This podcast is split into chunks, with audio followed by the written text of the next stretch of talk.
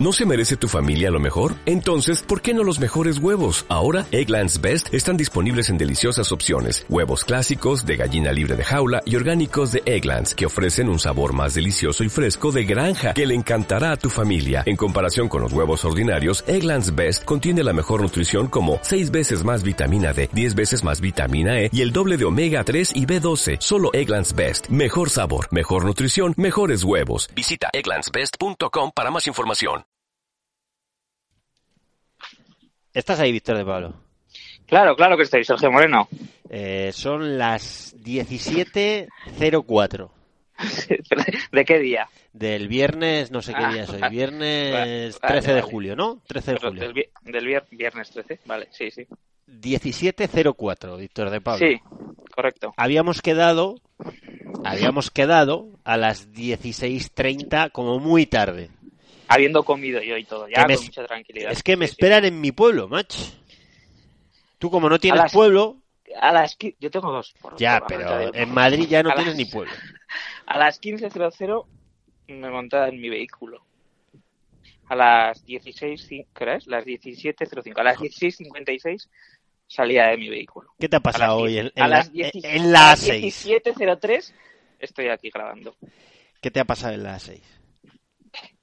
Pues mira, Sergio, los listos que en la incorporación se, se quieren meter a última hora son los que generan los atascos y los accidentes. Típico comentario madrileño que, que- que es la... Oye, con la de kilómetros que he hecho yo conduciendo, ahora que podría tener un conductor que serías tú, ya no, Pues- y te toca en el grupo en el grupo 2, no en el Mira, 1. el... hoy he estado más tiempo en el coche desde el trabajo a casa que el 80% de los desplazamientos del grupo 2 de la Unión Deportiva del año que viene. 100%. Bueno, pues ¿Dos, horas, ¿Dos horas a cuánto hay el año que viene? A dos horas. a dos Hora horas ah, pasas Bilbao de sobra. De sobra. eh, bueno, mira, a dos horas exactas más Los o menos, un poquito ¿no? menos. No, los asturianos tienes cuatro horas, pero, pero dos horas casi exactas son Irún. Irún y, y Pues San mira. Sebastián. ¿eh? Pues mira, pues mira, como ir a Irún. ¿Has visto qué fantástico desplazamiento, no?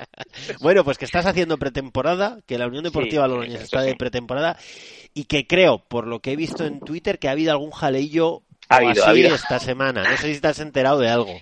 A ver, no sé, no, no, no sé si ha pasado algo, ¿no? no tampoco ha habido. En pretemporada dicen que no hay muchas noticias, ¿no? En verano y tal. Sí, nada, No que sé. teníamos la Copa del Mundo y el Tour y que la prensa local pierde punch. Bueno, Sí. pues to- toma punch. Venga, que comenzamos. Va el 90. One, two, one, two, three, four.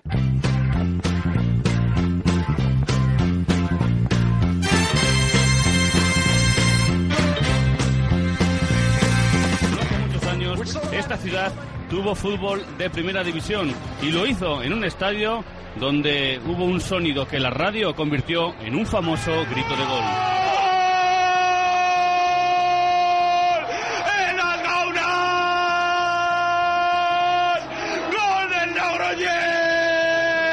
Hay que vivir en el campo. O sea, el sonido. O sea, es impresionante. Cantar un gol en las gaunas no es lo mismo que cantar un gol en, en el local. Gol, gol en las gaunas. Es tremendo. Magnífico. Créeme que yo siempre quise gritar gol en las gaunas.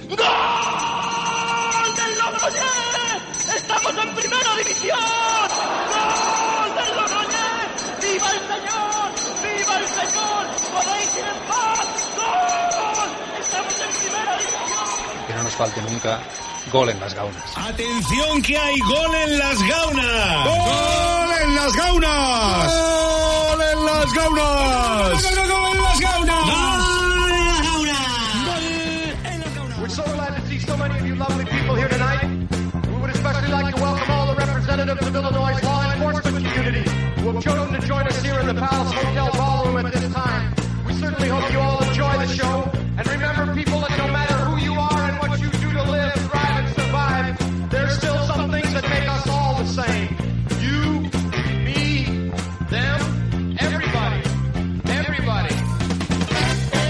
Nonagésimo gol en las gaunas. Un gol en las gaunas que es histórico. Es algo que creo, si no recuerdo mal, no ha pasado jamás en la historia de este podcast de la actualidad futbolística riojana y sobre todo blanquirroja. Y es que es ya un podcast diario, Víctor de Pablo. Eh, Eva, te abro. Eh, te- que no te había abierto. Oh, vaya, la, clásico, mítica. vaya clásico, vaya clásico. Un podcast diario vamos a hacer ya. Escucha, pasamos de un podcast mensual a un podcast diario. Pues me parece fantástico. Eso es la, pues eso, la, la esquizofrenia que, que siempre ha caracterizado a Gol. Me parece muy bien. Pues ayer, como pudisteis escuchar los más fieles y creo que algún eh, gauner eh, poco habitual o que habrá visto interesante, os subimos la rueda de prensa al completo de Javier Merino.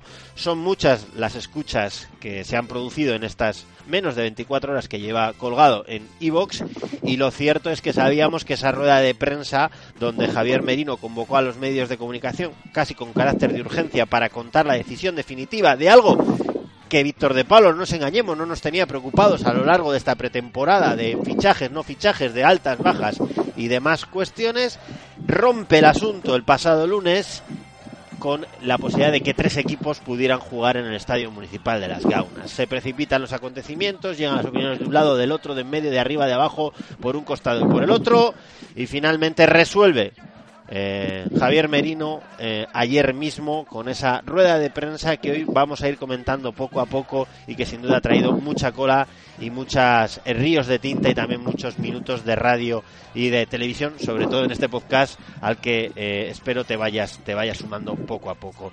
Bueno, pues además de eso, evidentemente en este podcast veraniego vamos a recuperar también la temperatura habitual, ¿no? De las sensaciones que nos está dejando el equipo que ayer por la tarde arrancó en el césped del Mundial 82 eh, a las 7 de la tarde, primera comparecencia de Sergio Rodríguez, primera visión de los nuevos, como por ejemplo de Miquel Santamaría, de Flaño, de los últimos fichajes de esta Unión Deportiva Logroñés, que pinta claramente a candidata a todo al arranque de esta eh, pretemporada. Y también, claro, la gran noticia que ha preocupado a Víctor de Pablo durante todos estos días, que es Víctor de Pablo, que por fin sabemos contra quién nos vamos a enfrentar. Hombre, un clásico, sí, sí, sí. Y te ha tenido Ya, preocupado todo el verano, pues ya lo sabes. Grupo 2, así que todos felices, todos contentos. Y lo que no ha cambiado, y acaba ya la sintonía de Gol en las Gaunas, es que no tenemos cabina 4, porque Víctor de Pablo, José Luis García Íñiguez, se ha liado en Twitter y yo creo que sigue ahí perdido por Twitter. No, ha puesto algún tuit, ¿no? Esta semana. igual por lo que sea, algún tuit ha puesto. Alguno, Alguno alguno. ha puesto. Bueno, pues que acabada la sintonía, Víctor de Pablo, vamos a empezar por orden y evidentemente vamos a empezar con lo que yo creo que más ha removido las tripas del fútbol eh, riojano o al menos del fútbol de élite riojano en estas últimas fechas. Eh, siempre te digo, desde la distancia yo creo que se gana perspectiva y antes de entrar a valorar poco a poco lo que dijo, lo que no se ha dicho, lo que se ha manifestado, lo que no, la verdad, la media verdad y las mentiras que probablemente se han podido ir contando todo este recital de opiniones, desde la distancia, con perspectiva, Víctor de Pablo, una primera valoración. Bueno, era mm, eh, la típica situación que antes o después iba a tener que llegar. Es decir, quizás lo que más sorprendió, entre comillas, fue el ascenso del EDF, pero una vez que se confirmó el ascenso del EDF era bastante obvio. Quizás el ayuntamiento era el único que no tenía eh, los plazos medianamente bien prefijados, que, que coincidir tres equipos en un mismo estadio era una situación cuanto menos insólita, ¿no? Y bueno, yo creo que se ha llegado a una a una situación, se ha tensado demasiado la cuerda por, por muchos lados y finalmente pues, pues se ha generado esta, este jaleo. Pero bueno, ya iremos comentando también la rueda de prensa de Javier Menino, pero yo evidentemente no sé ni encender una corta césped, con lo cual no tengo ni idea de, de jardinería, pero creo que es bastante lógico, es entendible que tres, tres equipos jugando una misma temporada en un estadio, pues, pues no es algo medianamente concebible desde el punto de vista lógico. Lo informativo es que a partir de, de ya, de este arranque de pretemporada, dos inquilinos seguirán ocupando el Estadio Municipal de Las Gaunas. Lo seguirá haciendo como lo viene haciendo desde esa temporada 2009, la Unión Deportiva Logroñés. Y se suma como nuevo inquilino eh, la Escuela de Fútbol de Logroño, que es el equipo femenino que está en la máxima categoría de fútbol español, en la Liga Iberdrola, que hoy, por cierto, ha subido un tuit felicitando eh, la posibilidad de poder jugar esos partidos en los estadios importantes de las capitales de provincia, como es Logroño. Así que la Liga Ujú. Iberdrola lo ha celebrado a través de las redes sociales, diciendo que otros muchos sitios podrían eh, tomar ejemplo. ¿no? Esa es la noticia y también, evidentemente, la noticia eh, más sangrante y más importante es que, lógicamente, no lógicamente, no, no voy a entrar a valorar en este momento, pero eh, la Sociedad Deportiva Logroñés se queda fuera de eh, el estadio que ha sido también su estadio desde el año 2012 si no recuerdo si no recuerdo mal cuando recuperó la gestión del estadio municipal de las Gaunas el ayuntamiento de Logroño a través de la empresa Logroño Deporte. La sociedad deportiva Logroñés eh, por tanto se encuentra en la situación comprometida complicada y ni mucho menos cómoda de no saber a día de hoy evidentemente dónde va a jugar eh, los partidos de tercera división de la temporada que está a punto de comenzar el ayuntamiento le ha ofrecido varias posibilidades, eh, focalizando sobre todo la posibilidad del Mundial 82, tanto en el campo de hierba artificial como en el campo de hierba natural, porque estas son las cuestiones de la política. Le abren esas dos opciones. En una la inversión sería por una grada y en la otra la inversión sería por recuperar un césped, que ayer vimos que en, mm, el lateral de la grada está fantástico, pero es cierto que en el lateral que da los chopos del Mundial 82 está horrible. Por cierto, me sorprendió que Javier Merino fue de lo único que no dio cifras, ¿no? Realmente la, la, la solución que ellos venían más viable o más plausible y no dio cifras, porque sí que dijo que mm, el Mundial 82, hierba natural, supondría un gasto de 80.000 euros. Creo que señaló también que además de resolver el contrato, el hecho de que jugasen tres equipos en el Estadio Municipal de las Gaunas implicaría un aumento del 50% del presupuesto, pero tampoco dejó muy claro qué supondría la, la posibilidad de, de, instalar esa, esa grada y ese Son muchos los interrogantes que quedan por despejar, los iremos eh, tratando de desmenuzar a lo largo de este gol en las Gaunas eh, nonagésimo.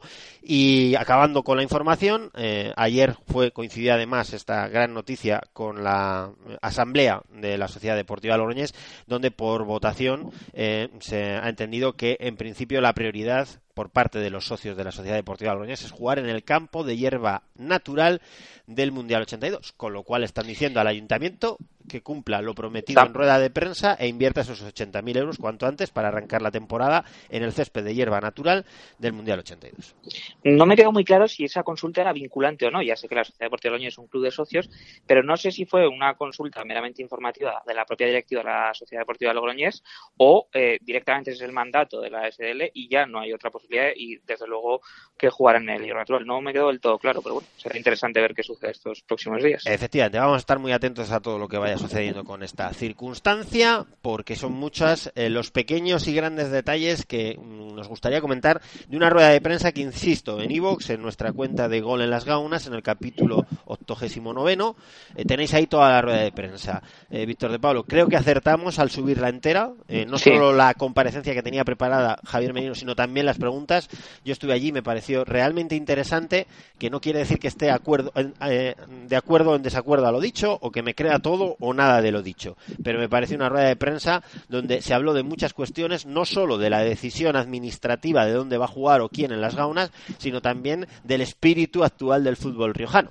Entonces, o del fútbol logroñés en este caso. Entonces yo creo que es una rueda de prensa al que, mm, si te ha pasado que andas un poco despistado en tus vacaciones, eh, lo mejor que puedes hacer es escuchar primero la rueda de prensa y después sumarte a este capítulo por, para, bueno, encontrar un poco lo, lo que nos ha parecido más importante. Eh, Víctor sí, de Pablo. Dale, dale, dale al stop vuelve a ver la, a ver la rueda de prensa y luego le vuelves a dar otra vez a esta y ya suma dos clics, Sergio. Es que no tienes marketing, no tienes... Efectivamente, así es. Bueno, eh, la decisión queda, por tanto, clara y meridiana. Víctor de Pablo, ¿qué te parece esa decisión? Bueno, la decisión de fondo, es decir, yo creo que la noticia principal era, según comentó Javier Merino, que finalmente la Unión Deportiva Logroñés y el EDF jugarían las gaunas. A saber, eh, todavía no, no, era oficial ni se había decidido dónde jugaría la Sociedad Deportiva Logroñés. Yo creo que esto hay que analizarlo desde tres puntos de vista, obviamente. Son los tres inquilinos más allá del propio ayuntamiento. En primer lugar, yo creo que desde el EDF es la situación más neutral. Creo que se había dado por hecho y creo que merecidamente que debían jugar en las gaunas. Quizá su masa social mmm, es eh, demasiado eh, bajita todavía para un estadio tan sumamente grande, pero bueno, por algo se empieza. Y de hecho, un ascenso a Liga Iberdrola eh, creo que les hacía merecedores de, de, de, ocupar esa posición de privilegio. o al menos de lo que ha sucedido, de poder elegir. De que ellos. Yo creo, ah, bueno, claro, claro. Decidieran. Obviamente, sí, sí. Partamos de la base que ellos querían jugar en las gaunas, pues si no, no, creo que obligados jueguen en las gaunas. Eh, por, Entonces... por, ser justos con la verdad, Víctor, y perdona que te interrumpa, sí que en el EDF ha habido una parte deportiva que ha entendido que probablemente las dimensiones del estadio municipal de las Gaunas no le convienen en el aspecto meramente futbolístico. Es más, En todo esto que se ha dicho, incluso se ha llegado a decir que el EDF había solicitado la posibilidad de reducir eh, lo que viene siendo el césped o las dimensiones del terreno de juego del Estadio Municipal de Las Gaunas, lo que el ayuntamiento le dijo claramente que eso era imposible. Entonces, que tomaran la decisión en relación a la actual dimensión del Estadio Municipal de Las Gaunas, el césped, el terreno de juego. A partir de ahí, el EDF, por estar en la máxima categoría, decide que va a jugar. Eso quiero decir que convendremos que el EDF no juega obligado. Que Eh, no, no, no, no, ni mucho menos. Claro, no sé si lo dijeron con la boca A pequeña no, partir de ahí, el ayuntamiento de partir- Logroño se encuentra partir de ahí- con una cuestión, que es que tiene a tres equipos que quieren jugar al Eso es decir, Algo la que es eh, único eh, o- o una situación complicada porque no hay ningún ejemplo en Europa que se produzca eso. Bueno, miento. En Europa, eh, en Gibraltar, hay un campo de fútbol donde juegan los 10 u 11 equipos que conforman la Liga Gibraltareña, pero no somos Gibraltar. Y aunque somos- también somos un poco monos, ¿eh? Pero bueno. Sí. Y hay otro caso a nivel mundial que es en el Estadio Azteca, en Ciudad de México, 26 millones de habitantes. Y creo que ahí sí que juegan tres equipos de la Liga Mexicana, de, de esa gran urbe metropolitana que es Ciudad de México. Esos son los que yo he podido ver, que son los dos únicos ejemplos en los que más de dos equipos están jugando en un mismo espacio deportivo. Sí, desde, como comentaba, la del EDF ha quedado claro. La Unión Deportiva Logroñés, bueno, creo que su postura era obviamente intentar defender em, el hecho de que en las Gaunas jueguen dos equipos y que uno de ellos fuese la Unión Deportiva Logroñés. Creo que está en su perfecto y legítimo derecho, ¿no? En mantener esa postura y eh, en este sentido así lo hicieron. Yo creo que no, no mantiene ningún reproche. Desde el punto de vista de la Sociedad Deportiva Logroñés, que al final ha sido el, el gran damnificado en, en esta decisión. Bueno, en primer lugar, creo que hay una situación objetiva, que es que la Sociedad Deportiva Logroñés es el conjunto que ocupa, eh, salvando las distancias de Liga Femenina y Masculina, en- a nivel categorías, una, una posición inferior, está en tercera división. Es algo que no tiene la culpa ni la UDL, ni el EDF, ni el Ayuntamiento. Es algo que así sucede. Ahora bien, yo puedo entender el enfado de la Sociedad Deportiva Logroñés. Sí es cierto que el Ayuntamiento en algún momento les dejó caer que la decisión era que iban a jugar los tres equipos. Si esto no ha sido así, pues creo que es una situación bastante lógica y bastante entendible que eh, la UDL y el EDF sean los conjuntos que jueguen en las jaunas. Ahora bien, también eh, creo que hay que ser justos con, con la situación y que la Sociedad Deportiva Logroñés tampoco debe ser tratado como un equipo más de tercera división de Logroño. ¿Por qué? Porque por masa social, pues tiene más masa social que el resto de equipos. Eh, por tanto, sí que creo que debe darse una, una salida pactada, una salida negociada con el Ayuntamiento de Logroño para que tengan un campo en el que jugar en tercera división. Eh, no obstante, insisto, creo que la, la decisión menos mala, que quizás los tiempos no han sido los adecuados. Creo que mm, se ha ralentizado demasiado la decisión tirando de informes, de reuniones, etcétera, etcétera, etcétera, y finalmente se ha llegado a una situación que todos esperábamos, pero que, mm, pues evidentemente ha dejado descontento a la Sociedad Deportiva Añés, lo cual, pues podemos llegar a entender. Obviamente, yo creo que era algo que, que debía ocurrir sí o sí. El bueno de Javier Merino, concejal del Ayuntamiento de Logroño, presidente de Logroño Deportes, se pone ante los medios para explicar lo que él, en principio, cree que es una explicación razonable de por qué, finalmente, en el Estadio Municipal de Las Gaunas, dos equipos van a seguir utilizándolo y un tercero tiene que abandonarlo por, eh, bueno, por, por, el cuidado del césped, porque ha habido dos estudios que les han dicho que no, que no es posible. Evidentemente, la explicación se puede comprender siempre y cuando, Víctor de Pablo, y aquí es donde empezamos a, a, a- ir reduciendo un poquito esa rueda de prensa, siempre y cuando lo que nos contara Javier Merino Claro. fuera la Ahí verdad. está.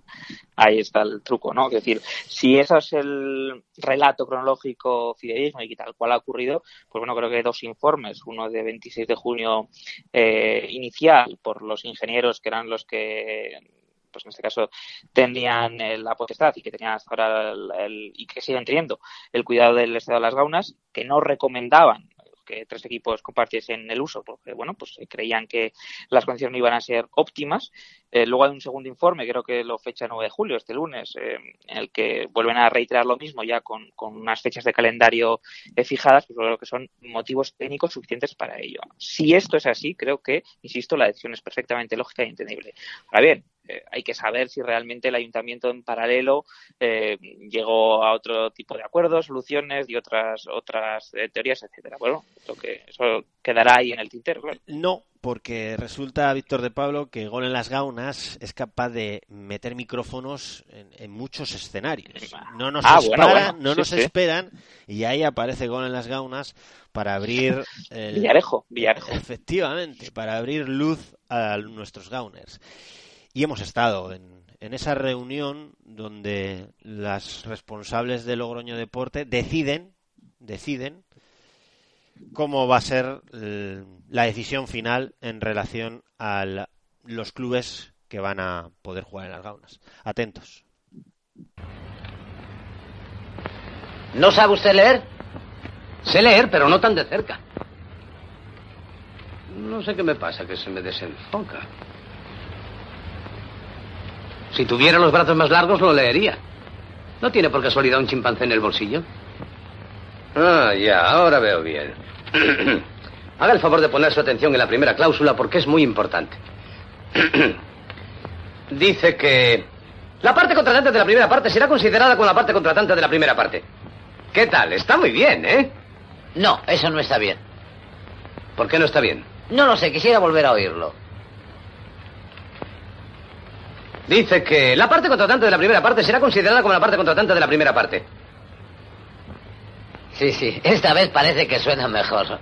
A todo se acostumbra uno. Si usted quiere, lo leo otra vez. Eh, tan solo la primera parte. ¿Sobre la parte contratante de la primera parte? No, solo la parte de la parte contratante de la primera parte. Dice que la parte contratante de la primera parte será considerada como la parte contratante de la primera parte. Y la parte contratante de la primera parte será considerada en este contrato. Oiga, ¿por qué hemos de pelearnos por una tontería como esta? La cortamos. Sí, es demasiado largo. ¿Qué es lo que nos queda ahora? Más de medio metro todavía. Dice ahora, la parte contratante de la segunda parte será considerada como la parte contratante de la segunda parte. Eso sí que no me gusta nada. ¿Qué le encuentra? Nunca segundas partes fueron buenas. El otro día vi un partido de fútbol y la segunda parte fue mejor que la primera. Le pegaron al árbitro y todo. Eh, escuche, ¿por qué no hacer que la primera parte de la segunda parte contratante sea la segunda parte de la primera parte? Pues, eh, en vez de discutir, ¿qué le parece a usted si... Bien. Aquí hay una cláusula que le va a volver a usted loco de alegría, ya lo verá. No, no me gusta. ¿Qué es lo que no le gusta? Sea lo que sea, no me gusta. Bueno, no vamos a romper nuestra vieja amistad por una cosa sin importancia. ¿Listos? Listos. Ahora en esta parte que sigue hay algo que no le gustará. Bien, su palabra es suficiente para mí. Dígame, ¿la mía es suficiente para usted? Desde luego que no. Bueno, quitemos un par de cláusulas.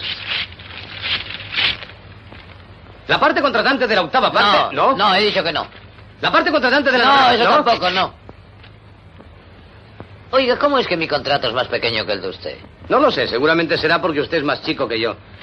De todos modos, estamos de acuerdo, ¿verdad? Sí, eso sí. Entonces ponga usted su firma ahí y así el contrato será legal. Me olvidé de decirle que no sé escribir. No, es igual, estilográfica no tiene tinta. Pero el contrato está hecho, ¿no es eso? Ah, claro. Nos obliga a un contrato, aunque sea muy pequeño. Oh, espere, espere.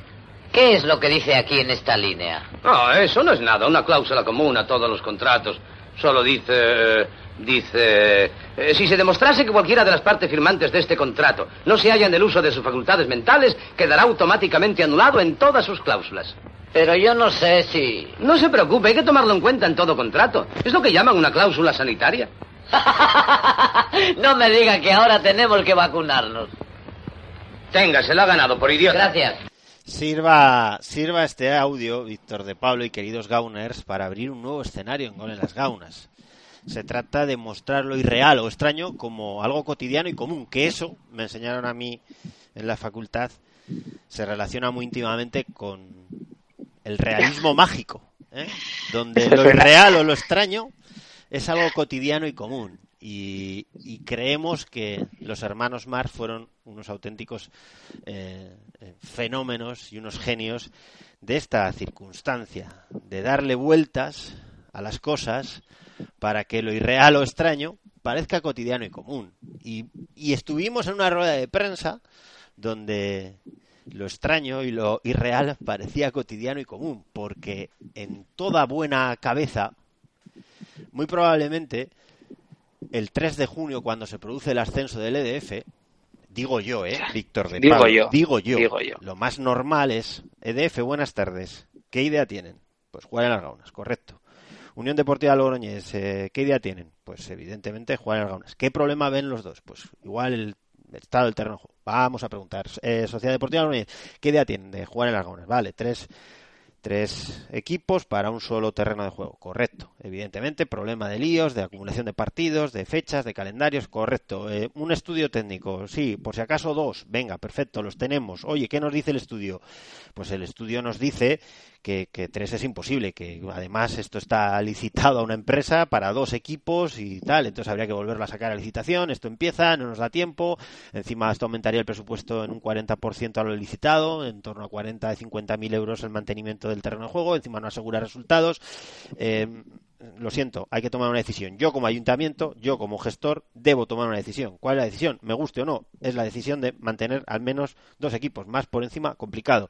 Tomo la decisión, se acabó, lo presento, lo firmo, le doy una solución al tercero, más danificado, una compensación, lo que buenamente pueda hacer, y se cierra el debate. Eso es lo que hubiese sido una situación de gestión que no se acercara al realismo mágico. Pero ¿cuál es el problema, Víctor de Pablo y queridos Gaunes? Cuando tú te acercas al realismo mágico de forma habitual. Entonces, eres capaz de decir lo uno y lo contrario. Y aquí hemos tenido, durante tres años, probablemente esa circunstancia. Y sabemos observarla en una rueda de prensa. Entonces, si tú a la SDL, como se ha podido constatar, le dices que los tres van a poder jugar en el estadio, y se hace eh, evidentemente eco la prensa riojana en este caso, Diario La Rioja en este caso a través de la firma de Chema Aglera y cuenta la posibilidad de que tres equipos jueguen en las gaunas y el resto, una gran mayoría de los seguidores al fútbol ven lo que todo el mundo ve, que es muy difícil que tres eh, equipos puedan jugar en las gaunas. ¿Qué sucede para que de repente salgas en sala de prensa y digas que no, que solo dos? Y yo creo a la SDL, ¿eh? no tengo ninguna duda de que la Sociedad Deportiva Logroñés se le comunicó que iban a ser tres los equipos que iban a jugar. Y entiendo también que la Unión Deportiva Logroñés defienda la que va a ser la mayor inversión de su historia, o al menos de los últimos años, siendo además el equipo que más está invirtiendo en el deporte, en este caso en el fútbol, para lograr un ascenso que mucha gente desea. Y entiendo también al EDF que quiera, oye, presumir de estadio y de ciudad en la Liga Iberdrola, que es la máxima división. Pero no entiendo que la gestión que recae sobre el que todo el mundo vota no asuma la responsabilidad de tener que tomar decisiones, que es para lo que se le vota. Y te puede gustar más o menos tomar una decisión, pero no puedes decir a todo el mundo que sí y luego tomar una decisión pues que evidentemente descontenta y encima lacera porque se siente engañado al equipo que tú en su momento le habías dicho que iba a poder jugar. Sí, eh, sí, es que suscribo absolutamente todo. Es decir, eh, además lo del realismo mágico te ha quedado, te ha muy poético, pero tirando un poquito más de prosa, yo lo veía sobre todo como los trileros. ¿Dónde está la bolita? Aquí o allí. Pues yo me imagino al Ayuntamiento de Logroño dónde está el Estadio de las Gaunas, aquí o allí. Y al final decir, ayuda, que es que, que es que, o como cuando empiezas a invitar gente a casa y dices, madre mía, pues si es que no tengo ni cena para darles, no, no tengo ni sillas para sentarnos todos. Pues claro, evidentemente es una situación que les ha sobrepasado de forma evidente, que intentaron plantear una situación, como tú decías, que parecía perfectamente normal y cotidiana, como algo absolutamente eh, Irracional locura, y extraño. Irracional, sí, sí. Y finalmente, pues todo, todo ha estallado, ¿no? Porque cuando empiezas a, a meter la, la la basura debajo de, la alfombra continuamente, pero al final, pues por un lado sale, ¿no? Entonces, bueno, yo creo que, que, la situación al final es la que es, que como tú bien decías, yo también creo que ha habido una simetría de información en cuanto a lo que se dijo en rueda de prensa y lo que realmente se transmitió a los clubes. De ahí la rueda de prensa más beligerante de la Unión Deportiva Logroñés, puesto que sabían que la posibilidad de los tres en el mismo estadio era muy posible y que la Sociedad Deportiva Logroñés lo dice prácticamente por hecho. Finalmente no ha sido así.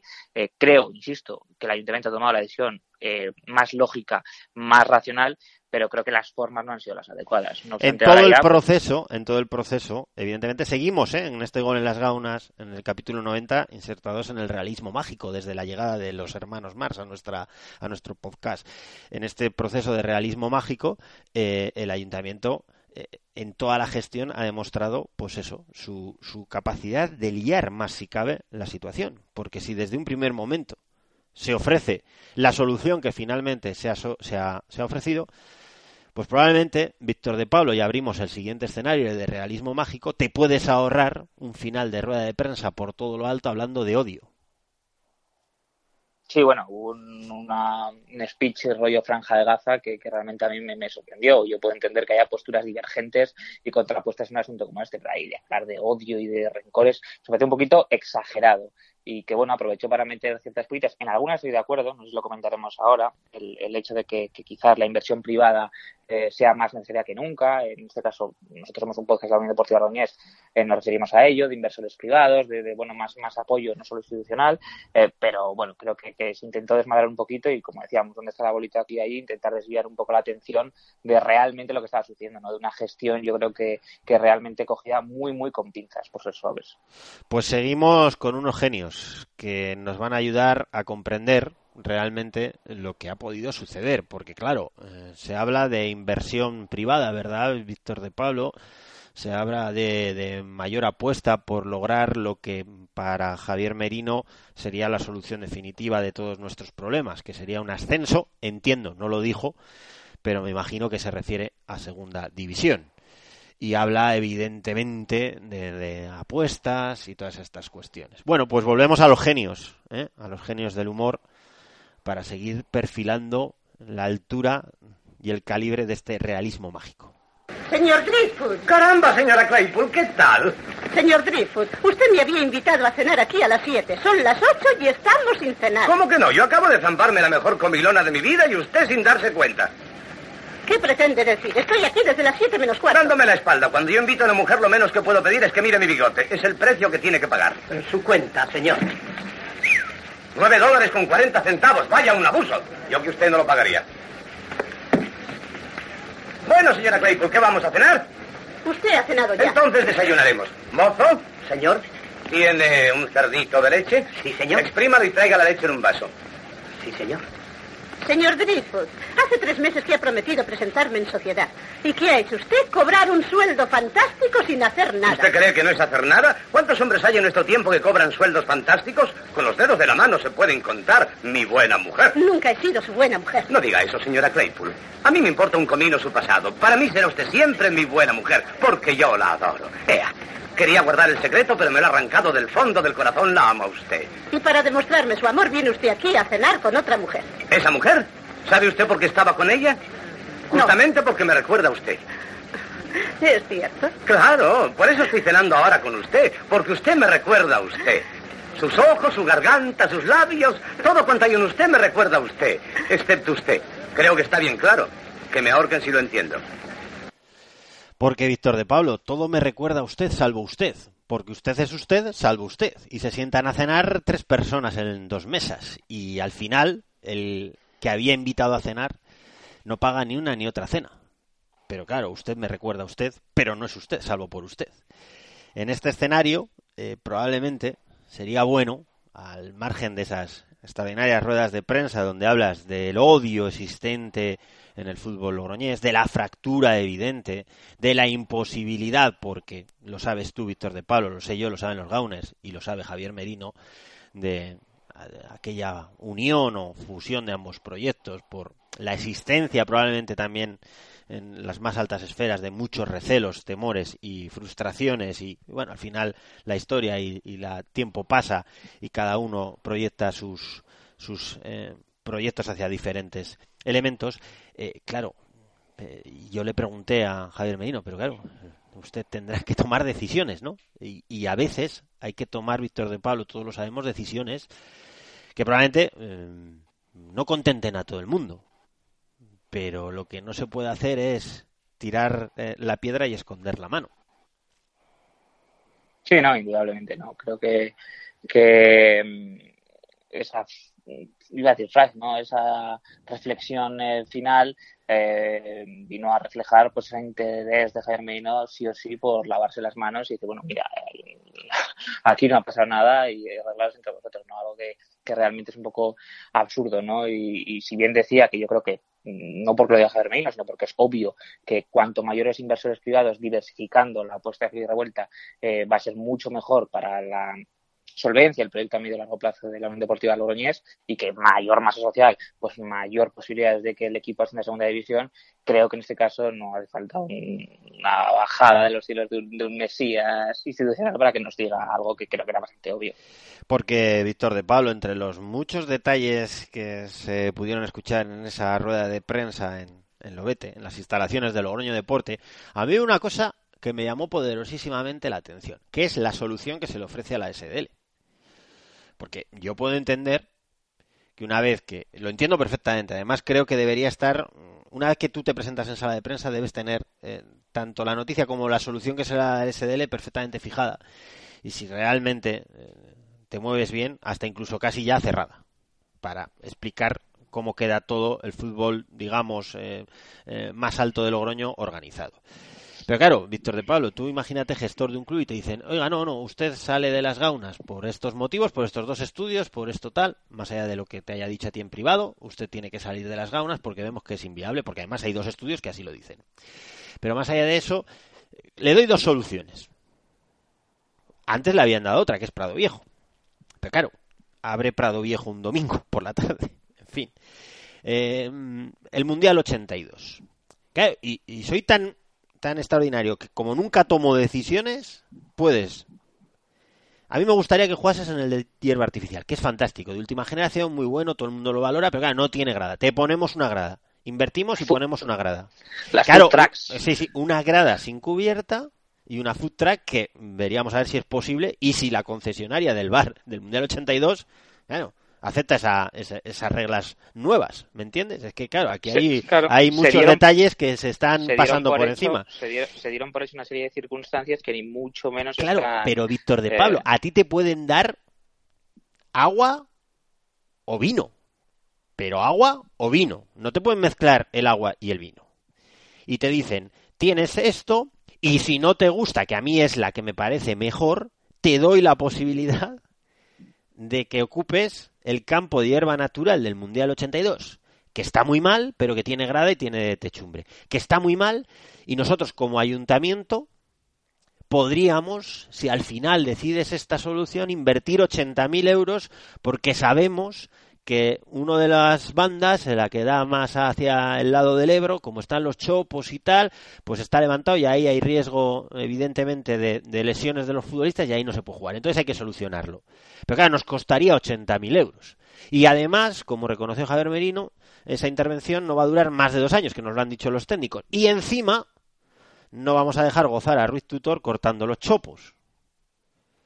Sí, porque además habló de un informe de la Federación Regional de Fútbol que también desaconsejaba Claro. jugar al Mundial 82. Es decir, yo creo que lo que Entonces, intentó ¿cómo, un gestor puede mm, dar dos soluciones que además estaría por ver si realmente se puede hacer esa inversión de 80.000 euros en una instalación cuya eh, gestión la tiene la Federación Riojana de Fútbol. Me imagino que no hay problema, pero bueno, al final estamos hablando de licitaciones y porque a partir del 2019 también anunció que el Mundial 82 pasará a ser eh, Sí, de gestión por del un, ayuntamiento. un pequeño un pequeño inciso. Eh, alguien tendría que asumir que tengamos una instalación como el Mundial 82 eh, en desuso total y que implique 80.000 euros. Yo no sé quién ha sido No tanto si en la desuso, sino olvidada, porque usarse se usa, porque hay entrenar Bueno, sí, hombre. en la Unión Deportiva Logroñés. pero me refiero, me refiero en desuso, en desuso para que un equipo en Logroño juegue ahí perfectamente, porque es un campo eh, con una grada chula que se puede arreglar perfectamente y con un césped en un estado lamentable. O sea, alguien tendrá que explicarnos por qué esto sucede así, porque yo creo que es la típica historia que se ha ido dejando pasar, se han ido lanzando el de un lado a otro y al final aquí pues tenemos que hace falta meter ahora 80.000 euros, si es que es cierto eso, claro, o sea, es otra. Claro.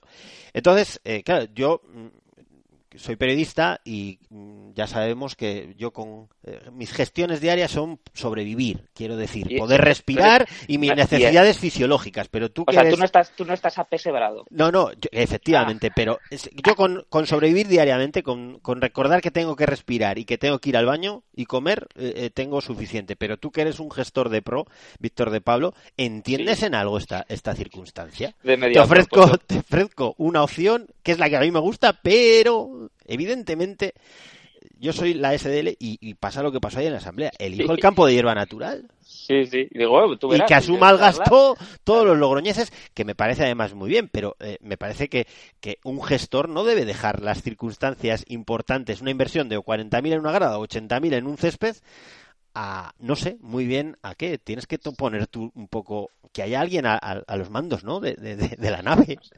No sé, yo creo que, que se pueden improvisar según qué cosas, pero ese tipo de decisiones son un poco... Porque además durante toda tu rueda de prensa te encargaste de recordar y reincidir en el hecho de que, bueno, pues que la opción buena era, hasta yo creo que llegó a decir con la mano en el corazón. Sí, sí, la sí. mano en el corazón era la mejor opción. Bueno, vamos a ver, si tu decisión es esa como ayuntamiento, bueno, pues asúmela. No des una opción que realmente tú no quieres acometer, porque puede ocurrir lo que ha sucedido, que la Sociedad Deportiva de Años, con todo el derecho del mundo, opte por jugar en las gaunas, o sea, en las gaunas. Bueno, sí, ha sido un lapsus en el Mundial 82 y es natural. Pero bueno, ya veremos a ver que yo creo que todavía este sainete no ha tocado su fin. Al fin de cuentas, después de todo este sainete, como bien tú has calificado, de toda esta circunstancia que eh, se encuentra insertada directamente en el realismo mágico más extraordinario, eh, nos encontramos que, de nuevo, eh, parte, parte de- del fútbol logroñés, pues vuelve a tener rencillas, ¿no? Porque unos opinan una cosa y otros otra. Y unos se sienten engañados y otros eh, han hecho lo que tenían que hacer, que es defender la inversión y que ese césped en el que van a jugar esté en las mejores condiciones. El problema, Víctor de Pablo, es que ha fallado la correa de transmisión, ha fallado el motor, ha fallado el que al que le votan todos los logroñeses para tomar decisiones complicadas. Todo lo demás, todo lo demás es ruido, pero al final lo que ha fallado es el que debe tomar la decisión. El- desde que el 3 de junio supo que se encontraba con esta situación y lo ha alargado a, no sé qué día estamos hoy, lo ha alargado al 12 de julio para finalmente eh, montar un lío de tres pares de narices. Eh, y, lo demás, bueno, pues culpa de uno, culpa de otro, no, no. Al final aquí hay un responsable y en Gol de las Gaunas esperemos haberlo señalado, porque me parece que ha sido de lo peor que ha pasado en estos últimos años en cuanto al fútbol de Logroño, ha sido eh, la gestión de este problema.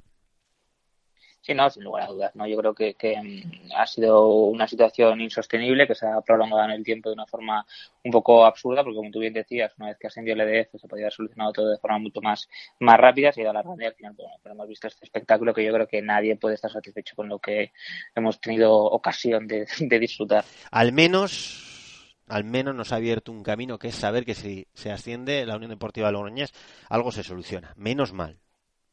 Menos mal. Víctor de Pablo, porque todavía no lo sabíamos. Eh, no sé si quieres comentar algo más en relación a este tema o pasamos. No, yo creo, yo me, me remito al anterior podcast porque yo creo que es el más útil para, para este asunto, para que nadie se deje influir. Nosotros podemos dar nuestra opinión, pero realmente lo realmente interesante es escuchar la rueda de prensa de Merino, leer lo que se ha publicado en prensa y cada uno sacar sus propias conclusiones. Pues seguimos aquí en Gol en las Gaunas. Estamos de pretemporada.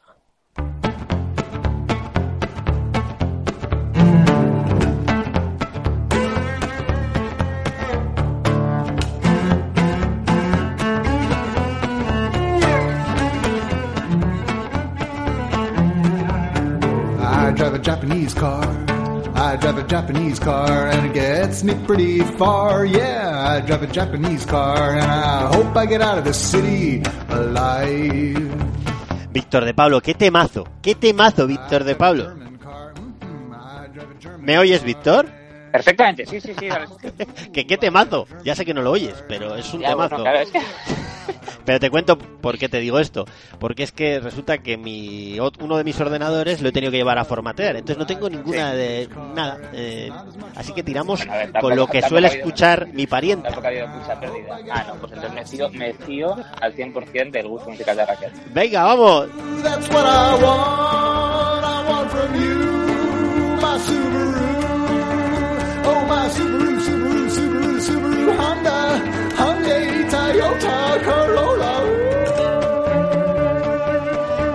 Y precisamente ayer en el Mundial 82, a las 7 menos cuarto de la tarde, comparecía la primera plantilla de la Unión Deportiva Logroñés en el campo de hierba natural para realizar su primera toma de contacto de los 11 renovaciones, de las 11, bueno, de los 11 jugadores que el año pasado ya formaban parte del primer equipo, de todos los fichajes, y ir poniendo caras, eh, pesos, alturas, y conocer también la opinión de Sergio Rodríguez. Víctor de Pablo, estamos de pretemporada, esto arranca, la pelota ha echado a rodar y antes de entrar en las valoraciones de Sergio Rodríguez, eh, 17 jugadores en la primera plantilla, ¿qué sensaciones te deja de momento?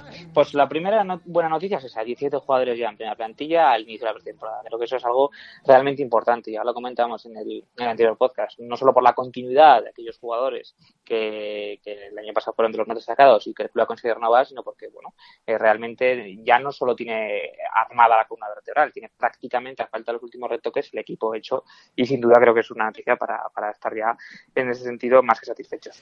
Pues ayer eh, se vestían de corto la primera plantilla de la Unión Deportiva de Logroñés que está conformada por Miguel Martínez de Corta e Iván Buiges en, eh, Buigues en portería. Eh, como centrales, de momento, Miquel Santamaría como central zurdo y César Caneda como central derecho. Por banda izquierda, en principio, de momento, solo Paredes. Por banda derecha, Flaño y Miguel Santos. En el centro del campo hay una amplia nómina de futbolistas. César Remón, Carles Salvador, Andy Rodríguez y Lander Olaechea los ponemos de momento en la zona central del terreno de juego.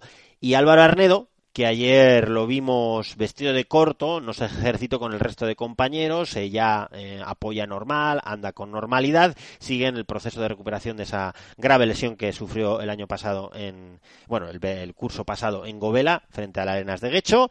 Por el costado derecho tenemos a Rubén Martínez, por la izquierda a Ñoño, y en punta de lanza tenemos a Raico, a Marcos André y a Ander Vitoria. Esos son los 17 de momento de Sergio Rodríguez, que valoraba... te, ha quedado, muy chulo el grafiquito ese eh, que has puesto en Twitter. ¿Cómo sabes ¿Lo que hecho no, que- que no lo he hecho yo? La, la- la has hecho tú, ¿no? Ah, sí, sí. Ala, ala. Escuchamos a Sergio Rodríguez. Es cierto que se ha hecho un buen trabajo desde el club. Ya hablamos en su momento que el- todos decíamos que la figura de Carlos nos iba a traer eh, esa profesionalidad. Él es un director deportivo, él conoce el mercado y él ha conseguido que vengan muchos jugadores gracias a su trabajo, gracias a sus contactos y gracias a su nombre. Y eso nos ha beneficiado a todos. Es lo que buscaba el club y yo creo que en eso hemos dado un primer paso. Ahora el segundo paso, después de traer buenos jugadores, que entendemos que son buenos jugadores, es hacer un buen equipo. ¿eh? Con un equipo eh, con mucho compromiso, con mucho trabajo, eh, porque creemos que tienen nivel los jugadores, pero ahora la cuestión ya es hacer un equipo, un equipo fuerte y bueno, presión no hay. Nosotros siempre hemos intentado tener a los mejores jugadores, entendemos que es una buena plantilla, pero vamos con calma. No nos marcamos de momento metas más que hacer un buen equipo. Esa es nuestra primera meta que tenemos un mes y medio para hacer. Eh, Víctor eh, Víctor de Pablo, madre mía, se me había ido Santa. Estaba pensando en lo que quería decir. ¿En quién estabas pensando? No, eh, eh, está- estaba pensando en. Es que ah, eh, estamos con lo de Marcos Andrea Vueltas y estaba, Ah. estaba mirando eso. Bueno, en fin. eh, en repetidas ocasiones, Víctor de Pablo. no has Víctor Do Paulo. Do Paulo, Do Paulo. eh, el bueno de Sergio Rodríguez eh, insistió en la importancia de la figura de un director deportivo profesional, en la figura de Carlos, en la importancia de los fichajes realizados. En ¿La figura de? De Carlos, Ah, vale. de Carlos Las Heras, Ah, vale, vale. en la figura, en el trabajo realizado en estas semanas donde no rueda el balón y en la constatación de dos hechos, que tiene buenos jugadores y ahora él tiene que hacer un buen equipo y en otro hecho importante, que no logramos sacarle en ningún momento cuál era el objetivo de esta temporada. Otros años Hombre. se hablaba de ascenso, de buenas a primeras o se hablaba de muchas cuestiones. A Sergio Rodríguez fue imposible sacarle una palabra más alta que otra en ese hecho que tanto nos gusta a los periodistas, que es que nos den un gran titular en relación a un gran objetivo. Estás ahí, Víctor de Pablo. Dime Sí, algo, sí, sí, por sí, favor. perfecto. No, re- pero que no. estás- hoy estás haciendo speech muy Sí, elaborado. sí, que es te estoy verdad. dejando, que estoy dejando de disfrutar. No, no, eh, realmente Sergio Rodríguez tampoco hasta ahora se ha caracterizado por grandes titulares. No, no. No, no, creo que se puede elevar a, categoría de noticia, pero sí que es cierto que yo creo que en las entrevistas previas a los nuevos fichajes o incluso en los análisis de- del grupo que se han hecho eh, con la confirmación del grupo 2 sí que se ha ido fijando que, que, bueno que el objetivo es el playoff e incluso el ascenso, ¿no? Los propios interesados lo han dicho. Bueno, yo creo que, que, que hace bien Sergio en, en tener ese principio de cautela porque luego todos sabemos lo que puede ocurrir también. Eh, claro, y habló mm, en varias ocasiones de la importancia del It Men de Logroño. Carlos Laseras, ¿eh? está en boca de todos y solo para bienes, ¿eh? evidentemente, de, de la buena labor realizada. Están encantados en el club con el trabajo que está realizando eh, en el despacho. Dicen que es un no parar, un no parar. Está encantado Sergio Rodríguez por la relación que se ha establecido en sentido de intercambio de información y demás. Están encantados con los fichajes realizados. Y bueno, pues, pues es una buena forma de comenzar esto, ¿no? Sí, no, sin lugar a dudas. ¿eh? Yo creo que, que en este sentido, pues bueno, ahora iremos analizando las nuevas incorporaciones y desde luego respecto al trabajo de Carlos Plaseras, bueno, de momento es impecable. Quiero decir, luego se irá analizando, no hay que ser ventajistas. Ya dijimos el año pasado que, que el equipo nos gustó en pretemporada, pero si en este caso se ha conseguido sobre todo hacerlo eh, con muchísima premura, como decíamos anteriormente. Acabamos de empezar la, la pretemporada y como decíamos hay dos o tres fichajes de, de muchísimo nivel, más las incorpora perdón, las renovaciones de, de los jugadores top del año pasado. Eso es trabajo de dirección deportiva. Pues a lo... hoy se ha presentado Andy Rodríguez, ya se presentó a Landerola Echea y mm, bueno, es que yo ya no sé cómo han ido llegando los fichajes, la verdad, porque Sí, bueno, eh, de- nos quedamos... en el- Flaño, no hemos hablado de en el- Flaño, no hemos hablado de último- Vitoria. En el último podcast hablamos de, de Lander Olachea y de Iván Buigues. Eh, posteriormente, como bien decías, el siguiente anunciado, pero que se ha presentado hoy es Andy Rodríguez. Andy Rodríguez. eh, Es que estoy, estoy mirando el grafiquito este tan cuco que me he Sí, marcado, pusimos, ¿eh? Pusimos un- una nota de audio en dos tweets de- del periodista, el compañero de, de- del Bierzo, no, no recuerdo el nombre, no se me puede echar un cable. Pero bueno, ahí es donde yo creo que analizaba muy bien la, la figura de, Andy Rodríguez, pero sin lugar a dudas uno de los futbolistas de, de mayor importancia eh, en, en la categoría en Segunda División B y con en experiencia también en Segunda División con la Ponferradina, un, un chico que era una institución en, en Ponferrada, que bueno, que creo que él ha rehusado la opción de renovar en, en el Bierzo y que bueno, quería buscar otras nuevas eh, oportunidades, otros nuevos horizontes, otros nuevos proyectos y le, le sedujo el de Deportiva Logroñés. Creo que es una incorporación muy, muy, muy interesante y que, que sin lugar a dudas va a competir, como bien decías, en la, la medular, ¿no? Porque hay muchos efectivos y sobre todo de muchísima calidad todos ellos. Alejandro es el compañero de la Nueva Sí. España de Ponferrada que nos ayuda mucho cuando, bueno, eh, Sí, tenemos alguna perfecto, duda de la deportiva porque además está haciendo también un muy buen plantillón donde se ha ido, por ejemplo, Pablo Espina, ex de la Unión Deportiva Logroñés. Eh, bueno, pues Andy, que es un futbolista eh, que le hemos podido escuchar hoy hablar, es un futbolista, bueno, pues que se espera mucho de él. Eh, no sé si ocupará tanto la posición de 10 o de 8, veremos, o de 6, Sí, porque la verdad que hay bastante polivalencia. sí, sí, abarca mucho en el centro del campo y será interesante ver cómo se complementa con César Ramón, con Carlos Salvador. Yo creo que es un futbolista muy interesante y que realmente eh, en esa posición la temporada pasada eh, vimos a un Carlos Salvador con una carga de minutos quizá excesiva, eh, vimos que, que en ocasiones se atascaba un poquito el equipo por el centro del campo y desde luego que, insisto, es un fichaje de muchísimos quilates y a tener muy en cuenta. Luego tenemos a Miquel Santamaría. Yo creo que no hemos Correcto, hablado de él. sí. Un tallo importante. eh, probablemente Un- pasa a ser Un ahora. 88. Sí, yo creo que pasa junto con Miguel Martínez Corta a ser el más alto. Ayer lo pudimos ver y la verdad que, que es muy, muy alto. Es un central y zurdo que esperemos por fin salga bien y que viene con un cartel extraordinario y que además ya coincidió en el Racing de Santander, si no recuerdo mal, con César Correcto. Caneda. Sí, Es Miquel un- viene bueno. a hacer una temporada un poquito más irregular en el, en el Hércules. Todos sabemos la exigencia de equipos como, como el Hércules. No, no ha sido una temporada quizá en lo colectivo buena para el Hércules y se ha gastado un poquito en el plano individual. Eh, pero bueno, el Racing Santander fue absolutamente capital en el centro de la defensa. Eh, jugó en la 2014-2015 en segunda división con el Leganés. Bueno, un chico con, una, con un caché importantísimo en la categoría y desde luego es otro central zurdo de los que no son para nada habituales en segunda división B y sin duda eso todos los fichajes bueno eh, veíamos como año tras año pues otros equipos podían alcanzar y este año ha sido la Unión Deportiva Logroñés, no otro síntoma de que este año el equipo está sin duda fichando las opciones A. Y si no me dejo a nadie, vamos con los dos últimos fichajes realizados por la. Unión Deportiva Logroñés para presentar ayer a 17 futbolistas para arrancar a trabajar, más los chicos de, de la cantera. Y vamos con esos dos fichajes que han generado en, digamos, en el entorno de los medios que siguen la segunda división B en redes sociales y demás, eh, han colocado en, vamos, en el disparadero a la Unión Deportiva Logroñés con el color o con el sello de, de favorito o de candidato serio a ocupar un puesto preferente a la hora de luchar por el ascenso. Hasta ahora nos ponían siempre en un segundo plano. Es cierto que con la capacidad de, llegar a dar una sorpresa y de poder estar entre los mejores, pero la llegada de Ander Vitoria como referente goleador del equipo, segundo máximo goleador el año pasado en el grupo 2 con 17 goles, y la llegada de Flaño como refuerzo defensivo, un futbolista con muchos partidos en segunda, con partidos en primera y un mito para Osasuna. Esos dos fichajes, el primero, el de Ander Vitoria, bueno, puede sorprender, pero quizás no tanto, pero el segundo, el de Flaño, a mí me sorprendió. Sí, bueno, eh, eh, sí que sonológicamente primero se confirmó la, llegada de Ander Vitoria. Creo que Ander, eh, sin lugar a dudas, era uno de los delanteros eh, referentes de la zona norte. El año pasado, si no me equivoco, fueron 17 goles con el Baracaldo. Solo por detrás de Diego Cervero fue el, el máximo del, del grupo, con un caché espectacular. Parecía claro que no iba a ser el Baracaldo y tenía muchas novias, como es lógico.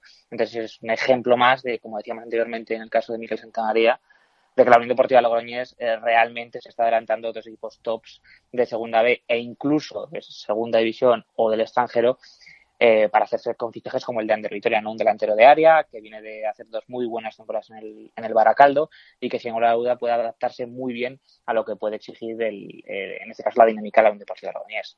Y respecto a Javier Flaño, sobre todo eh, sorprendió, pues como bien dice, porque Javier Flaño eh, sí que viene dos años un poquito eh, más difíciles, pero claramente es un jugador de superior categoría, ¿no?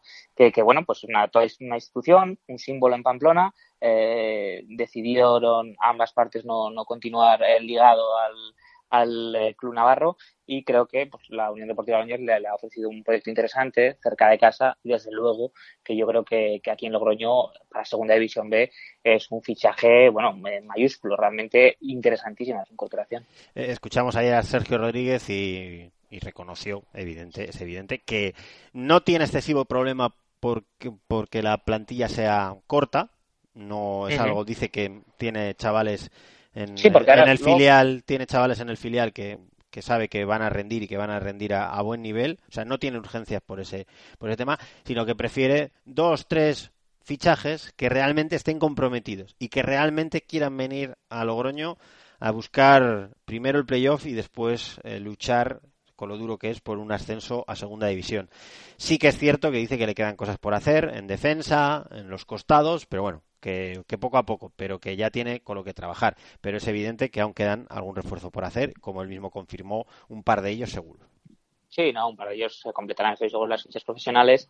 Y bueno, pues el caso de Flaño sí que es cierto, por, por terminar lo que comentábamos anteriormente, eh, tuvo una lesión muy grave de ligamento hace dos años en, primera división, en primera división que se dice pronto con Osasuna. Esa temporada prácticamente fue al dique seco. Y la pasada temporada sí que contó con bastantes menos minutos. Y bueno, yo creo que, que, todavía está en edad, de, sin lugar a dudas, de ofrecer un buen rendimiento y desde luego que va a ser útil en una posición que también quizá el año pasado vimos en la que a Miguel Santos le sobrecargó también un poquito de, de minutos, porque además, bueno, Javier Paño en principio es lateral derecho, pero también puede ocupar perfectamente la posición de lateral izquierdo, incluso creo que si es menester también la de central, con lo cual, bueno, un tipo de, de ese nivel y tan polivalente en defensa es una... una Mira, yo, yo estaba preguntando porque, eh, Víctor, sí que es cierto que, que me sorprendió, ¿no? La, la llegada de, de Javi Flaño a, a Logroño. Eh, hay que recordar que, bueno, tiene familia en Ausejo, pero bueno, no deja de ser eso una cosa sin más eh, curiosa, más allá de, de, otra cuestión. Y pregunté, ¿no? Porque, claro, ves un poco los, los resultados o, o, un poco los partidos jugados y dices, bueno, es que viene casi de dos temporadas jugando entre poco y nada, ¿no? Y, y, bueno, en primera por la lesión, pero en segunda el año pasado lo cierto es que siendo además un mito de Osasuna, apenas claro. concurrió en, en, los principales escenarios.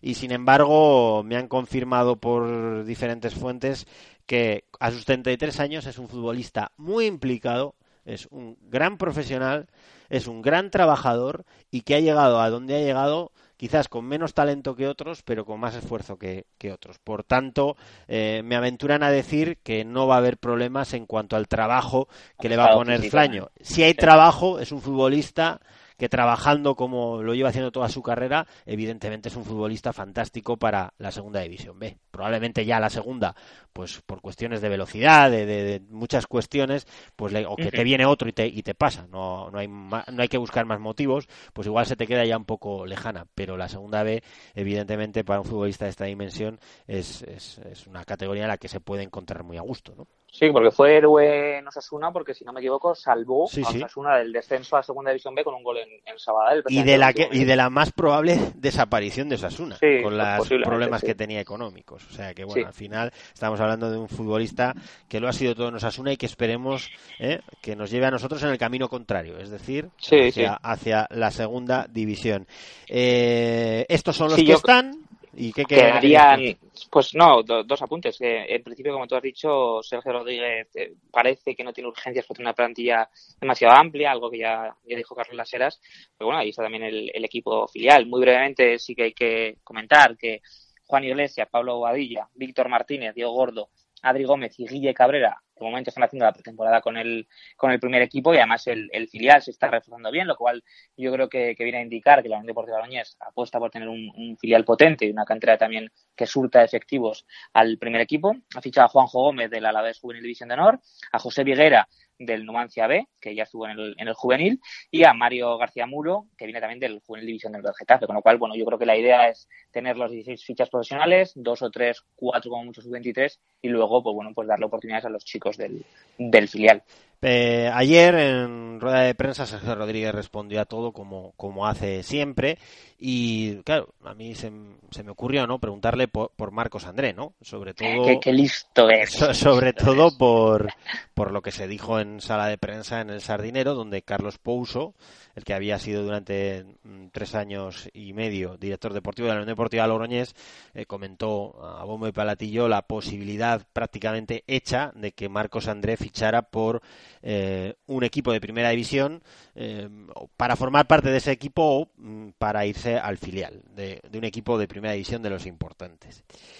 Y le pregunté, ¿no? Porque al final, claro, nadie le ha preguntado hasta ahora. Entonces había que preguntarle sobre la posibilidad de Marcos Andrés de la salida del equipo. Eh, ayer parecía imposible, porque os voy a poner el corte de Sergio Rodríguez. El, cuanto a Marco, solo te puedo decir que, Marcos ha crecido con nosotros, para nosotros es un jugador fundamental, como todos, fundamental. Él viene con muchas ganas y noticias eh, diferentes no tenemos. Estoy convencido que va, si ya el año pasado dio un paso adelante y fue un año extraordinario para él, creo que este año todavía va a aportar más cosas con ese añito de experiencia que tiene y nos va a ayudar. Entonces, bueno, estamos encantados con él y, y aún no tengo noticias al respecto. Oyes esto, Víctor de Pablo, y te vas a la cama claro. tranquilo, tranquilo porque Sergio Rodríguez sí. manifiesta claramente que eh, pues que no hay que no hay por qué pensar que se va a ir. Bueno, no es que no haya que pensar, es que cierra la puerta, ¿no? A la posibilidad de, de que se vaya, que es un chico fantástico y tal. Pero hoy, Víctor de Pablo, eh, se nos ha puesto un poquito el pulso a 180, ¿no? Sí, porque bueno, yo creo que de Marcos Andrea se había rumoreado desde hace tiempo, ya no solo por lo que dijo Carlos Pouso, sino bueno, pues por lo que lo que venía pululando por, por el entorno de la Unión de Loñés, de que tenía ciertos filiales detrás, incluso se habló del, Real Madrid Castilla, eh, pero sí que se te puede salir la información de que también la cultura leonesa eh, quiere hacerse sus servicios, pues bueno, eh, veremos a ver, ¿no? Yo creo que la situación contractual de Marcos André eh, es de cesión en la Unión Deportiva Logroñés, en dos años de cesión, ya ha cumplido uno, con una opción de compra, eh, entonces, bueno, veremos a ver cómo, cómo termina todo esto. De momento, evidentemente, hay que hacer bueno lo que dijo Sergio Rodríguez ayer. Eh, pero todos sabemos lo que es el fútbol, que en horas pueden cambiar las situaciones y habrá que estar pendientes de, de Marcos André. Son las 6 de la tarde del viernes, eh, qué, mal estoy yo con el viernes, viernes 13. 13 y eh, la rumorología, lo... bueno, más que rumorología, es que en León lo dan por hecho por la cultural. Sí, bueno, pero evidentemente lo que nosotros podemos decir desde esta postura, desde la postura de Deportivo Logroño, es que ojalá Marcos Andrés se quedase en Logroño, porque yo creo que jugadores de, de esa categoría, siendo sub-23, pues muy, muy poquitos. Pero bueno, todos sabemos que, que al final el, en el fútbol deciden sobre todo los jugadores, habrá que ver qué, qué opina Marcos Andrés y habrá que ver eh, sobre todo quién llega con el montante, claro, porque bueno, recordemos que, insisto, la situación contractual de Marcos Andrés es un poco difusa y hay que contentar a varias partes, pero bueno, estaremos, estaremos pendientes. Bueno, pues lo importante, veremos qué sucede con Marcos André, y, uh, un futbolista muy importante, yo creo que no sé qué pasará, pero la verdad que es un futbolista que tiene una pinta fantástica. Evidentemente le salen novias y veremos a ver si él apuesta por y sus representantes y su mmm, bueno pues todo aquello que tiene él detrás apuesta por la Unión Deportiva Logroñés o decide eh, salir hacia otros proyectos en caso de quedarse fantástico en caso de irse entiendo que la Unión Deportiva Logroñés pillaría algo de pasta. Bueno, pues lo importante, insisto, que el balón ha echado a rodar y que estamos aquí en Gol en las Gaunas, es en este nonagésimo eh, programa, ya el 90 de gol en las gaunas, y nos metemos con el tema que más le gusta a Víctor de Pablo. El que más acaba, le acaba, gusta a Víctor de Pablo. Estoy, estoy triste, estoy triste. ¿Dónde vamos a jugar la temporada que está a punto de arrancar?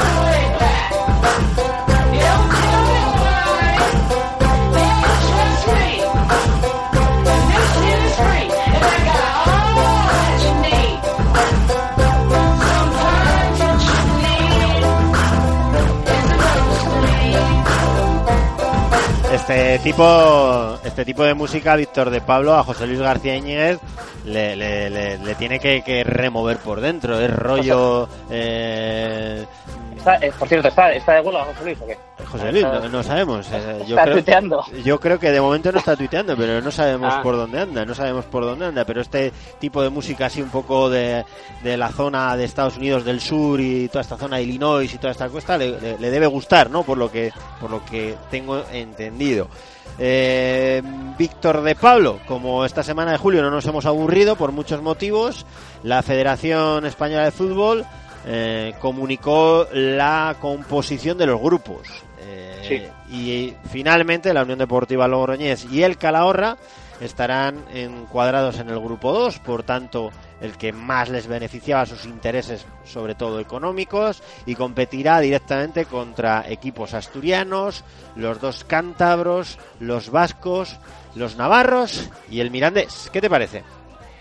Bueno, yo creo que económica y socialmente, sin lugar a dudas, el, grupo deseado. No hay ninguna duda que, que menores desplazamientos, pues menor desembolso económico. Socialmente me refiero a que la masa social tiene más facilidades también para, para los desplazamientos, para acompañar a su equipo.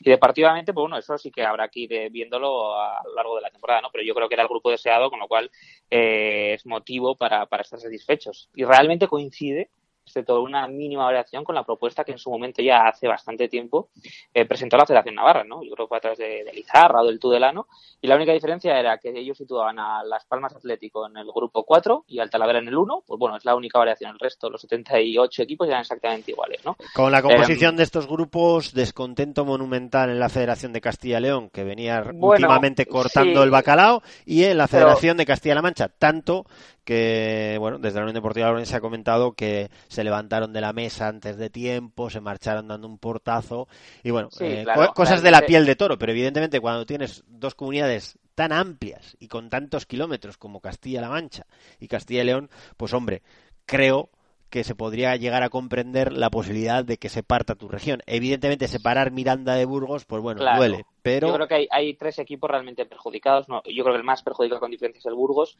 porque el Burgos, eh, realmente sustituir Burgos y Miranda es pues, prácticamente igual. ¿no? Y el Burgos pues, va a tener que eh, dejar de viajar a sitios realmente cercanos para ir a Madrid, para ir a Galicia, etcétera ¿no? Y luego, pues bueno, Castilla-La Mancha eh, de nuevo la separan, pero sí que es cierto que bueno tiene cierta lógica la separación del Conquense al Grupo 3, lo que realmente no tiene un pase y es muy, muy, muy fastidiado es para el Talavera, ¿no? Que es que el Talavera lo mandan al grupo 4. Claro, Talavera está al lado de Madrid, con siete equipos madrileños, pues tampoco, no solo lo separan del Congreso, sino que lo mandan también al grupo 4. Pero claro, evidentemente es imposible contentar a los, a los 80 equipos, a todas las federaciones.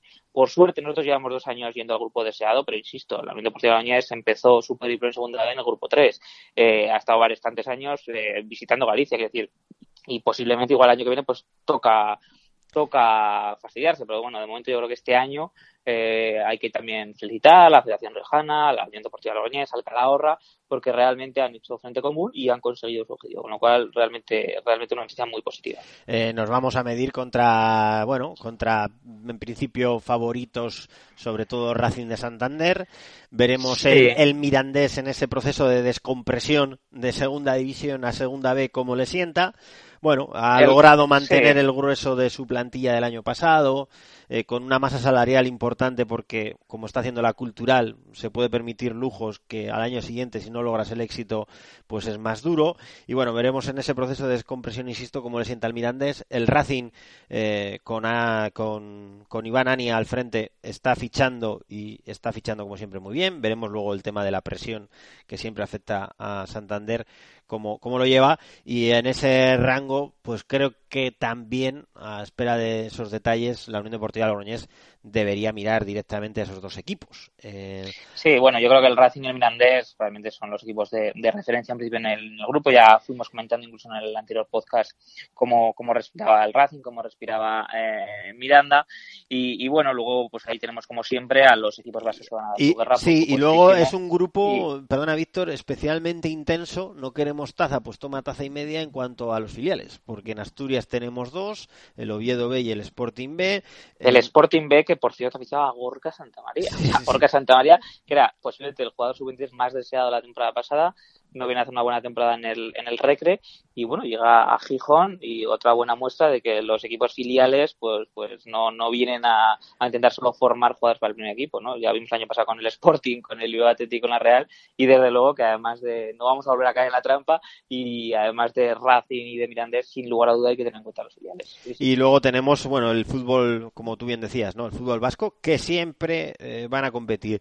Problemas para la Morevieta, está fichando Sí, bien, está fichando bien el Leyoa, eh, bueno, Sí, eh, el Baracaldo ha fichado sí. a David de Paula, un viejo conocido. ha perdido, Sí, bueno. ha perdido potencial sin Ander Sí, el Vitoria. Baracaldo, el Baracaldo ha perdido mucho potencial. El Quiero decir, de Zarragía, Ander Vitoria, eh, Buena Casa, ficha por el Mallorca, Oca. Es decir, el Baracaldo en ha perdido potencial, pero todos sabemos Que trabajan muy bien, es ¿eh? uno- claro, es uno de los equipos potentes de, de- de- del fútbol vasco.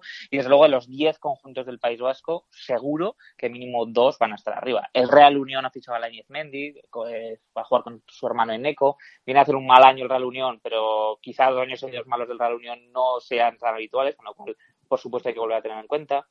Tudelano es otro equipo que, que, que, bueno, siempre está, está ahí. Bueno, es un grupo que realmente lo conocemos bastante bien, no hay demasiadas variaciones con, con respecto al año pasado y sin lugar a dudas, pues bueno, pues hay que intentar pelear por, por, por estar eh, mínimo en puestos de playoff sin renunciar a absolutamente nada, por supuesto. Un grupo en el que el Calahorra mm, ya sabe la que le queda.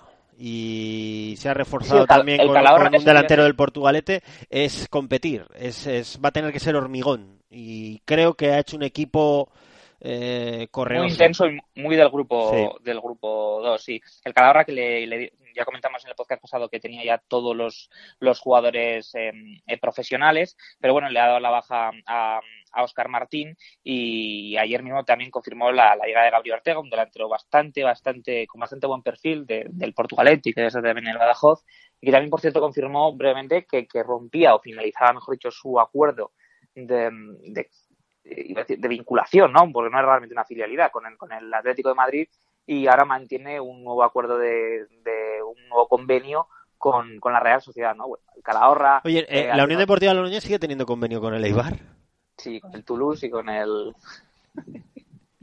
no sé, eso sí que sí. Ese es, la, ese es el, el expediente X, ¿no? El Eibar, que habrá sido el Eibar.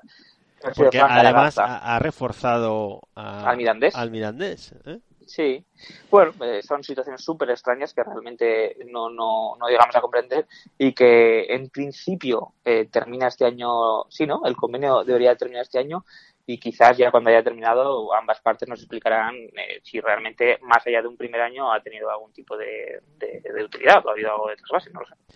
¿Me quieres comentar algo más, Víctor de Pablo?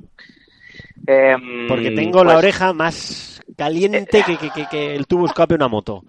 Madre eh, mía. Te, te vas de vacaciones, Sergio. Eh, no, no, que va, toda- todavía no me voy de vacaciones. Ha empezado otra vez el equipo y aún no me he ido de vacaciones. Esto es dramático. Bueno, cuéntame. O sea, eh, no, te preguntaba si te ibas de vacaciones, ¿no? Como estás, eh, te noto muy apesebrado, de verdad. ¿eh? Te noto muy, muy apesebrado. Que es la palabra de moda, ¿no? Intuyo. Madre mía. ¿Que ¿Me quieres contar algo más? ¿O voy No, despidiendo no, yo, el por- yo por mí vamos, vamos despidiendo. Eh, volvemos el lunes, ¿no? Con otro nuevo podcast. El miércoles otro más. Esto es como, co- ahora como pasamos a ser diarios, no es broma, ¿eh? Es broma. No, no, no. vamos a ser diarios. Por cierto, que no nos hemos olvidado, ¿eh? Que muchas gracias a todos los que nos habéis pasado eh, vuestras letras, vuestras canciones en esa propuesta que os hicimos. Que estamos deseando recibir más, que nos las paséis a través de Twitter en un mensaje directo y sinceramente no sabemos cómo lo vamos a abordar este proyecto, pero le daremos vueltas y veremos si podemos sacar algo que vaya en beneficio de la masa social de la Unión Deportiva Logroñés. Quizás sea un proyecto excesivamente grande para nosotros, pero gracias por Bueno. la ilusión puesta, ¿no, Víctor? Eh, eh, pues, eh, si improvisa el ayuntamiento, bueno, vamos a improvisar nosotros, ¿no?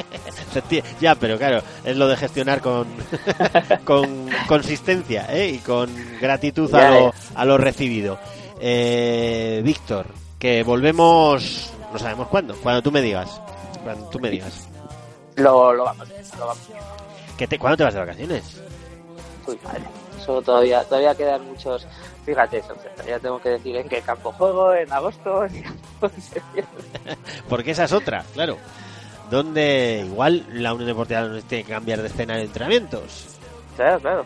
Esto es una cuestión así. Se le preguntó a Javier Merino nos dijo que no había exclusividad, pero también te digo que donde dije digo, digo Merino.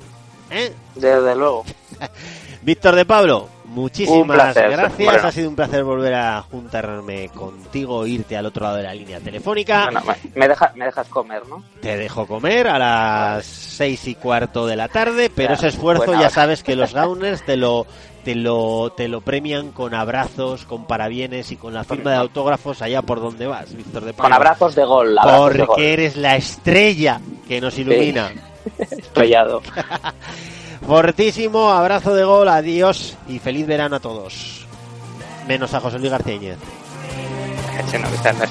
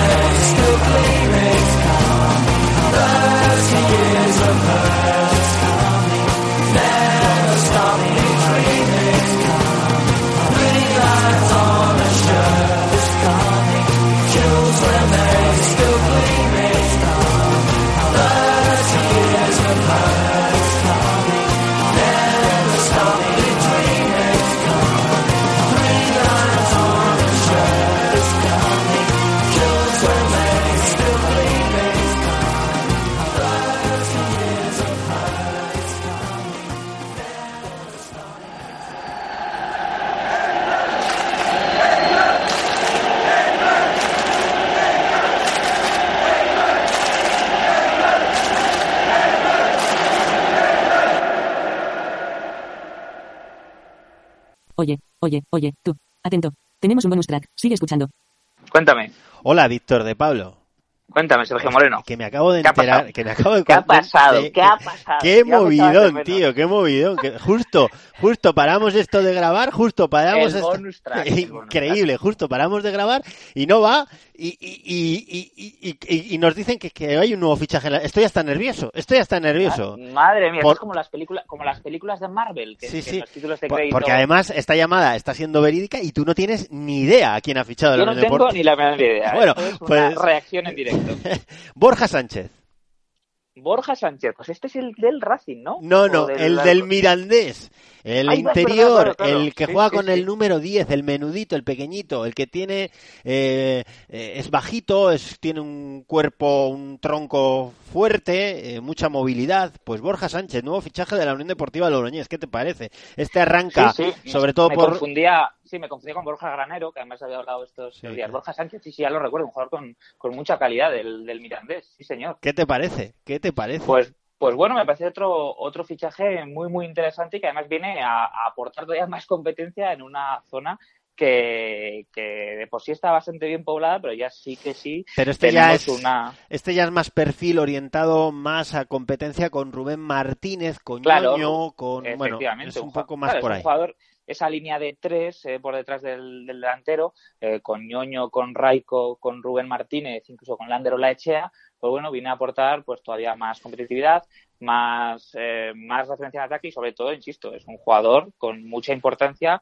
en un equipazo como era, como era el Mirandés, ¿no? Pues, bueno, Estaba parece- mirando, estaba mirando si este chico tenía, hombre, evidentemente no, no lo habrá querido eh, renovar el Mirandés, quiero entender, ¿no? Que no se habrá, o sea, no tenía ni contrato y todas estas cuestiones, ¿no? No lo habrá querido renovar el Mirandés. Estaba mirando a ver si había rechazado una oferta de renovación del Mirandés. A eso me refería. Entiendo que no se pagan cláusulas, lógicamente, pero a eso me refería. Bueno, pues que así, que a bote pronto, que no hemos podido prácticamente mirar nada, Víctor de Pablo, que, que oye, que cerramos el podcast, ¿no? Es que esto del bonus track no sé cómo se hace. Pues ya está, pues Bueno, adiós, ¿no? Pues eh, eh, pues esto, es- esto ha sido un premio, pa- bueno, lo vamos a poner en el, en el tweet porque si no nos arriesgamos a que, a que nadie...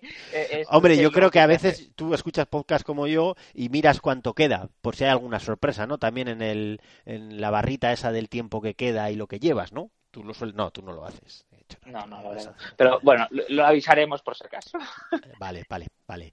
Bueno, pues nada, pues que hasta aquí, queridos Gauners, que Borja Sánchez, que ya son, si no recuerdo mal, 18, ¿no? Ya son 18. Efectivamente. Ya Bueno. solo queda una ficha profesional, 15 fue- fichas profesionales y 3 de momento sub-23. Bueno, pues nada, Víctor de Pablo, feliz verano, ¿eh? Hala, Sergio, cuídese, cuídese, hasta dentro de 10 minutos. Adiós. Hasta luego. Hasta luego.